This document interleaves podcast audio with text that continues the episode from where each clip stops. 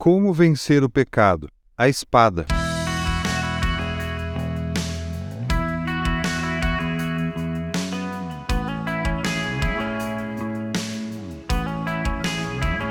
Pois a palavra de Deus é viva e eficaz, e mais afiada que qualquer espada de dois gumes.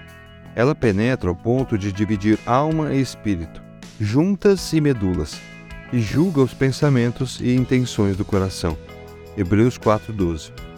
Durante muito tempo, a espada foi a principal arma utilizada para combate corpo a corpo, e continuou sendo usada mesmo após a introdução de armas de fogo. Hoje em dia, embora algumas unidades policiais ainda usem espada, ela é principalmente um símbolo de justiça e autoridade em celebrações militares. Mas como posso usar uma espada para vencer o pecado? Bem, o autor do livro de Hebreus nos mostra como. Quando compara a palavra de Deus com uma espada, e não qualquer espada, a mais afiada e poderosa de todas. Este precioso texto usa a espada como ilustração para demonstrar o quão poderosa é a palavra de Deus para vencermos o pecado.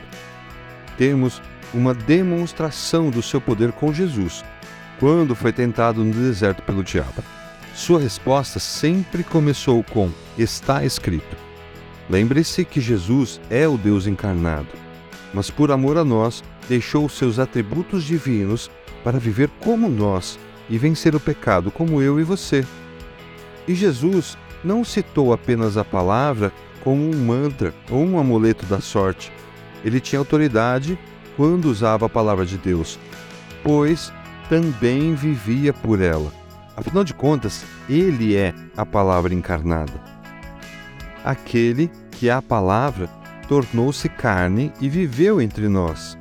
Vimos a sua glória, glória como do unigênito vindo do Pai, cheio de graça e de verdade. João 1,14. Um exemplo do poder da palavra é o que aconteceu com os dois discípulos que desciam o caminho de Jerusalém para Emaús logo após a crucificação de Jesus. Enquanto caminhavam, um homem se juntou a eles e começou a conversar. Eles não perceberam que era Jesus ressuscitado, que perguntou o que eles estavam discutindo. Eles então contaram a ele sobre a morte de Jesus e como eles esperavam que ele fosse o Messias que salvaria Israel. Jesus então começou a explicar as Escrituras, a palavra de Deus, mostrando como todas as profecias sobre o Messias se cumpriram em sua morte e ressurreição. Quando chegaram em Emaús, os discípulos convidaram o homem para ficar com eles. Enquanto estavam sentados à mesa, Jesus partiu o pão e deu a eles. Neste momento, eles perceberam que era Jesus ressuscitado. E ele então desapareceu da vista deles. No início, eles tinham Jesus e a personificação da palavra mas não tinham entendido essa palavra. Não reconheceram Jesus. Quando o Messias entrega a palavra e eles o reconhecem, então deixam de ter Jesus. Só que agora tinham a palavra, ou seja, Jesus deixa para eles a arma que precisavam para vencer o pecado. Então, por óbvio, se hoje não temos Jesus fisicamente conosco para nos ajudar nessa batalha, temos a palavra que é a mesma coisa, pois Jesus é a personificação dela. Quando lemos a palavra de Deus, ela nos enche da sabedoria dele. Palavras para usar contra o inimigo, assim como Jesus usou no deserto. Ela nos traz conforto na tribulação e esperança depois de um dia de luta. Em Efésios, no capítulo 6, quando o apóstolo Paulo usa a armadura como um exemplo de como escapar das ciladas do inimigo, que tem prazer quando pecamos, de todas as partes dessa armadura, a única que é usada para o ataque é a espada, que Paulo diz ser a própria Bíblia. Mas essa não é qualquer espada, ela é do Espírito Santo de Deus.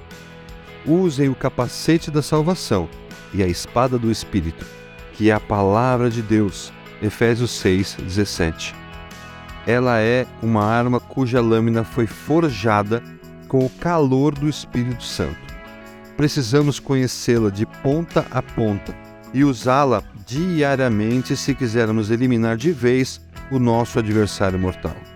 Ou o matamos, ou diariamente ele tentará nos matar.